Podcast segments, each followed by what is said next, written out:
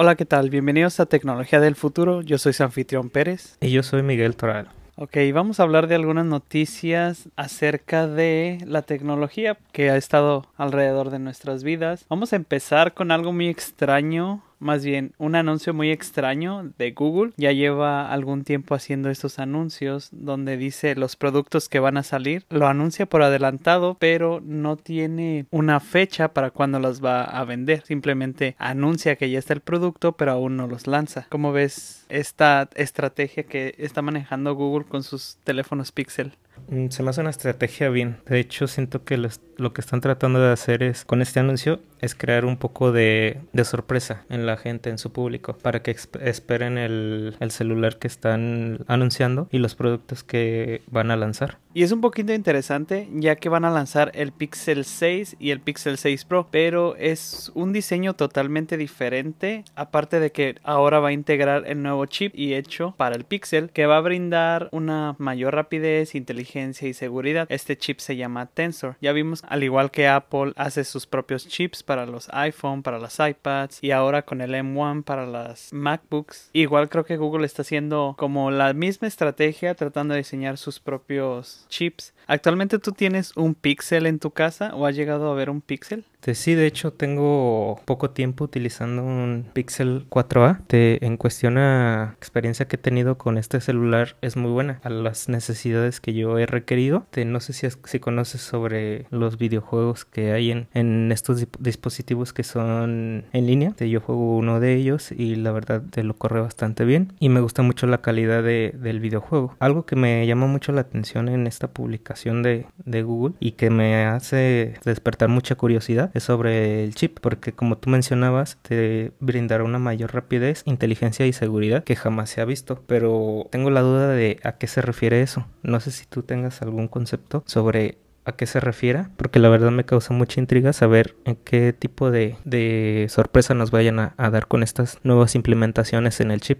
Bueno, en realidad sí tiene que ver mucho en la rapidez, como estar en los juegos, como el tomar fotografías, el procesamiento de fotografías, descargar aplicaciones, todo eso va a aumentar su rapidez. También recordemos que el correr las aplicaciones más rápido ayuda, pero también como el asistente de Google cuando le vas preguntando cosas como oh, cómo está el clima, te va a responder más rápido. Ya va a tardar menos en cargar o en algunas otras cosas si tienes una bocina, por ejemplo, y que digas que toque música ahí desde tu teléfono, va a responder mucho más rápido. Aparte de que este chip va a aumentar más la seguridad. Sí, ese es un tema que también se me hacía de interesante saber sobre a qué se refería con la seguridad. Te supongo que se refiere a lo que es la información personal, de las fotos, no sé, la información, digamos, bancaria que tengas en tu celular. Ya ves que ahorita se utilizan mucho las aplicaciones para los las tarjetas de crédito, de débito. Supongo que va ligado con, con, ese tema, ¿no? La seguridad. Sí, incluso las actualizaciones. No sé si sepas que los teléfonos solo reciben una, uno o dos años de actualizaciones, desde que lo compras o desde el momento del lanzamiento. Por ejemplo, si sale un teléfono en 2020,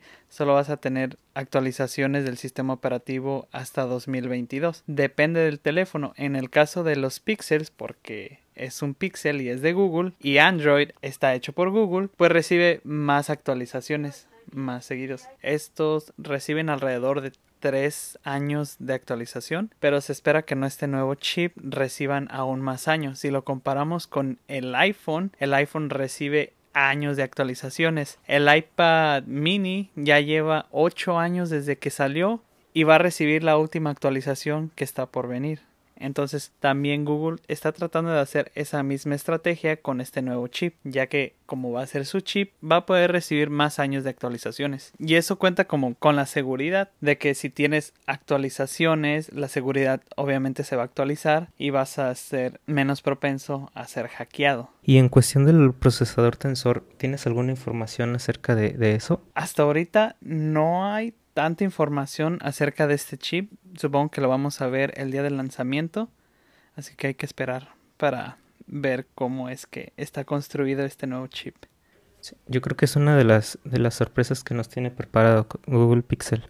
Sí, la verdad. Y vamos a ver qué, qué nuevos productos también va a sacar. Cambiando de tema a los supercargadores Tesla. Tesla, como sabemos, es una compañía que fabrica autos eléctricos, ¿verdad?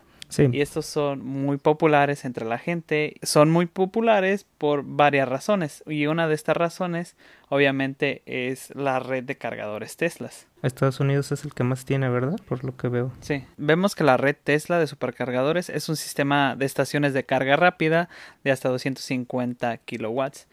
Esto es muy conveniente ya que tu carro se va a cargar rápidamente en cuestión de qué tan grande tengas tu batería.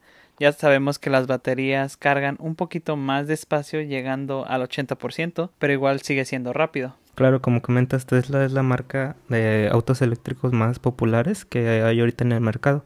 De hecho, checando esta información, en Estados Unidos es donde mayor cantidad de cargas eléctricas hay. Estuve checando esta noticia y al parecer Tesla iba a compartir lo que son estas cargas eléctricas con otras marcas de vehículos eléctricos. Sí, la cual es muy conveniente ya que es la red más grande en Estados Unidos. Obviamente hay otras empresas que tienen sus red de cargadores, pero es un poco más reducida comparado con la de Tesla. Y aparte Tesla brinda una carga muchísimo más rápida que las otras. Las otras te brindan entre 30 y 40 kilowatts. Entonces creo que es muy conveniente el, si tienes un carro eléctrico de otra marca, pues poder ir a cualquier cargador Tesla. Imagínate que vas en la carretera, llevas 3% de carga y la más cercana es un cargador Tesla. Entonces va a ser muy, muy conveniente para las personas que tienen carros eléctricos.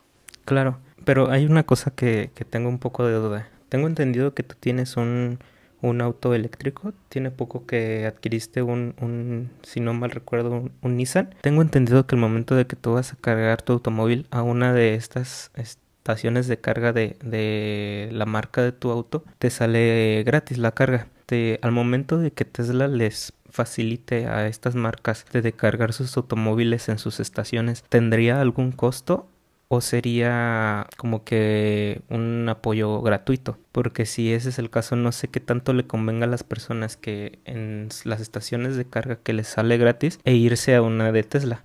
Obviamente si están en la carretera como tú mencionas y ya tienen muy poca batería y la más cercana es una de Tesla pues realmente sí les, sí les serviría pero mi pregunta es si, si, realmente por el costo les conviene. En cuestión del costo, Nissan había lanzado un programa llamado uh, No Charge to Charge, que significa no cargo por cargar, pero estas solo son en estaciones de Nissan. Hay obviamente otras estaciones de, de otras empresas que obviamente te van a cobrar y estas son incluso un poquito más caras que Teslas. Estos cargadores que no te cobran están en donde venden los carros Nissan, pero son muy muy poquitos y tienes que ir a un a una que está localizada en donde compras el auto. Lo malo de estos cargadores es que solamente hay uno o sea, solamente puedes cargar un auto a la vez. Entonces mi problema con mi carro es que a veces he ido al Nissan y se encuentra otro carro cargándose. Y los carros tardan entre media y una hora en estarse cargando. Entonces no me conviene a mí esperarme tanto tiempo. Entonces yo me voy a las estaciones que sí cobran. Igual sigue saliendo muy barato. Pero creo que con Tesla es un poquito más barato y más rápida. Entonces quedamos en cuenta que por tiempo y distancias también. Te conviene más esta modalidad de Tesla, ¿no? Porque hay muchas más estaciones de Tesla a que, por ejemplo, si utilizas lo que dices del programa de tener que ir a una estación determinada, te quita tanto tiempo como distancia, carga y creo que sí te ahorrarías muchos problemas por pagar un, un precio bajo. Sí, y pues a la gente le preocupa que bajen las ventas de Tesla, pero yo creo que es, es un tanto buena la estrategia, ya que si vas a cargar tu carro a los cargadores Teslas, obviamente vas a decir, ok, estoy usando cargadores Teslas, si la próxima vez que quieres comprar un auto vas a vender el que ya tienes, pues le vas a dar una oportunidad a Tesla, dices, estoy cargando con Tesla, a lo mejor te da la tentación de querer tener uno. En eso tienes razón, además yo creo que en unos años la mayoría de las personas van a querer, no específicamente me quiero referir a un Tesla, sino a un auto eléctrico como tal. ¿Y tú has visto estaciones Teslas por donde vives? Mm, realmente no, aquí donde vivo yo es en Guanajuato, México. Este, solamente he visto unas como tipo podría decir estación pequeña en un estacionamiento de una plaza por donde vivo, pero no es Tesla, es una De hecho creo que no tiene ni marca, pero son para, para conectar los, los autos eléctricos. Sí, aparte de que pues en México todavía no está tan extendida esta red, sí hay cargadores Teslas, porque sí marcan algunos, pero es más como al norte del país, no tanto como ya entrando más hacia el sur hay muy poquitas. Sí, supongo que en ciudades grandes, como, como tú lo mencionas en el norte o en la Ciudad de México, que son realmente grandes. Sí, o tal vez en Guadalajara o en alguna otra ciudad grande, por así decirlo. Bueno, y de los autos Teslas pasamos a los nuevos teléfonos Samsung. ¿Qué te parecen los nuevos teléfonos que se pueden doblar? Eso se me hace una, un avance tecnológico muy inusual, impresionante a mi punto de vista, porque nos recuerda a los, los teléfonos iniciales. Para mí estos nuevos teléfonos se me hacen un tanto inusuales en su diseño, ya que puede doblar por la parte de, de, la pantalla touch. Digo, anteriormente muchos conocieron los teléfonos que se podían doblar, pero es solamente la carcasa del teléfono, no como tal la pantalla. Ya después innovaron con lo que fue la pantalla touch y hasta estos tiempos empiezan a ver estos teléfonos que se pueden doblar con todo y la pantalla. La verdad yo personalmente no he visto uno físicamente. Este por donde vivo abrieron una plaza nueva de Samsung, pero creo que el momento todavía no está abierta y he visto mucha publicidad sobre estos teléfonos. Incluso tengo mucha curiosidad de saber cómo se siente la pantalla en ese en esa pequeña dobladura que hace el teléfono para poder cerrarse. Este se me hace una forma muy creativa de Samsung de presentar estos teléfonos, ya que yo creo que por el simple morbo de saber qué se siente tener ese teléfono o, por el simple, yo creo que hasta sentimiento, no sé, de, de recordar tus, tus viejos teléfonos, yo creo que tendría muy buena aceptación por el público. Sí, fíjate que tienen un diseño, pues sí, está particular, me gusta el diseño, me gustan los colores que le meten, también creo que es una tecnología medio rara sé que está avanzando, que las pantallas se puedan doblar. Creo que nos recuerdan más como a esas películas donde sacan como un tipo plano y ahí puedes ver, bueno, más bien es, es como touch y puedes manejarlos. Creo que nos recuerda algo así, pero o sea, pero vemos que no está tan avanzada la tecnología, por algo se tiene que empezar, porque aún así tenemos el cuerpo de metal por la parte de atrás, tenemos la computadora, porque no, no simplemente la pantalla, tiene que haber batería, más componentes, pero siento que esto es el principio para encaminarnos hacia allá, como a ese tipo de tecnología. Sí, de hecho ahorita que mencionas eso, sí, tal cual como dices, recuerda ese tipo de películas futuristas donde sacaban una hoja de papel, bueno, algo que parecía una hoja de papel, una revista, se doblaba y era este pantalla touch. Me recuerda mucho a, esas, esos videos que he visto o propuestas que, que han lanzado ciertas compañías de tecnología sobre la fibra óptica. Yo creo que sí es el inicio es el inicio para una nueva era en la, en la cuestión digital. Aparte se me hace muy práctica de que a la hora de que lo desdoblas parece una, una iPad, una, perdón, una tablet, o sea, te da un poco más de espacio. También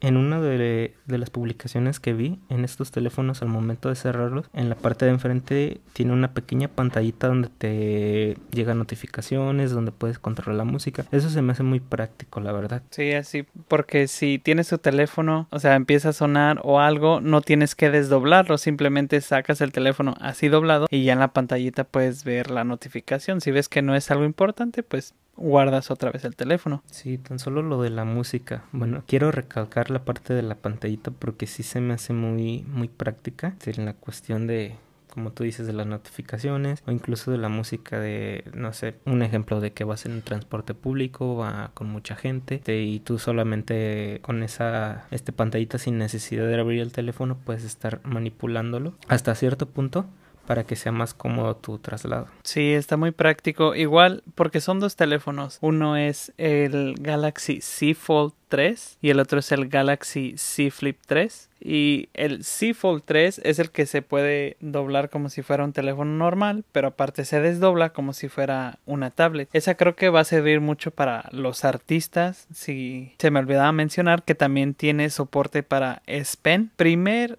teléfono Samsung Galaxy que tiene soporte para S Pen y va a ser muy conveniente porque muchas veces algunos necesitan una tablet para poder hacer un dibujo, escribir o algo, pero pues tiene su teléfono. Lo que tiene tu teléfono es que tiene la pantalla reducida. Es muy conveniente porque así lo puedes desdoblar, tienes una pantalla más grande y te da mayor versatilidad. Con el otro, el Galaxy Z Flip 3 es más del tamaño de un teléfono normal que se reduce, pero igual lo veo muy conveniente porque va a ser más pequeño y pues te va a molestar menos en el bolsillo, supongo. Sí, una característica muy importante para el Galaxy Z Fold que prácticamente yo creo que la van a saber aprovechar muchas personas como tú lo comentas que se dedican a no sé hacer contenido este incluso para trabajar se me hace un poco más vaya como más administrativo por así decirlo como más para trabajo, no tanto para entretenimiento, que obviamente también lo es, pero se me hace más como que alguien que busca tener este una herramienta para su trabajo, yo creo que optaría por ese,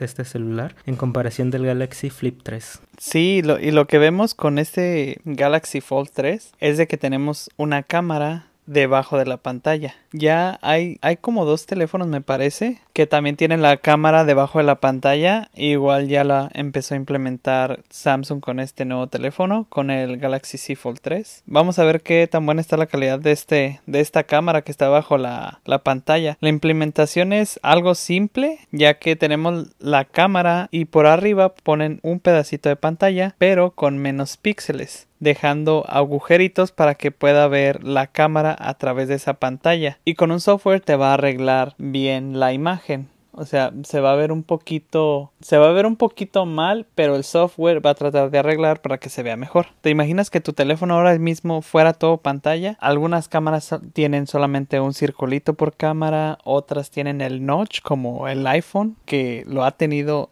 desde hace mucho ya muchos teléfonos solamente tienen un circulito, pero obviamente el notch sirve de un propósito para el Face ID. Pero imagínate un teléfono que sea todo pantalla que estés viendo contenido en tu teléfono, que estés en YouTube y que no tengas ninguna cámara, todo sea pantalla. ¿Cómo te imaginas eso? Yo creo que estaría muy bien, pero a mi punto de vista siento que le quitaría un poco de, mm, como de, digámoslo así, de protección al, tacto. O sea, de que por ejemplo esté viendo, no sé, una película, un video en pantalla completa y apenas un pequeño rozón, este me pueda cambiar un poco la, me cambie de video o adelante la película, no sé si me voy a explicar. O sea, teniendo toda la pantalla, siento que estaría muy padre, pero siento que aún no lo han hecho por ese tipo de detalles, de que tienes que tener más, más tacto en, en la pantalla. ¿Te refieres a que todavía tiene que tener el marco para poder agarrarlo? Algo así. No sé si recuerdas los, los precisamente Samsung que salieron. No sé si recuerdas que un tiempo precisamente Samsung sacó unos, lanzó unos teléfonos nuevos. Creo que fueron los, los línea Note y los línea S. Que la pantalla estaba prácticamente hasta el borde de los costados. Prácticamente se le conocía como pantalla curva. No recuerdo bien cómo. Este, pero en ocasiones ese sí lo llegué a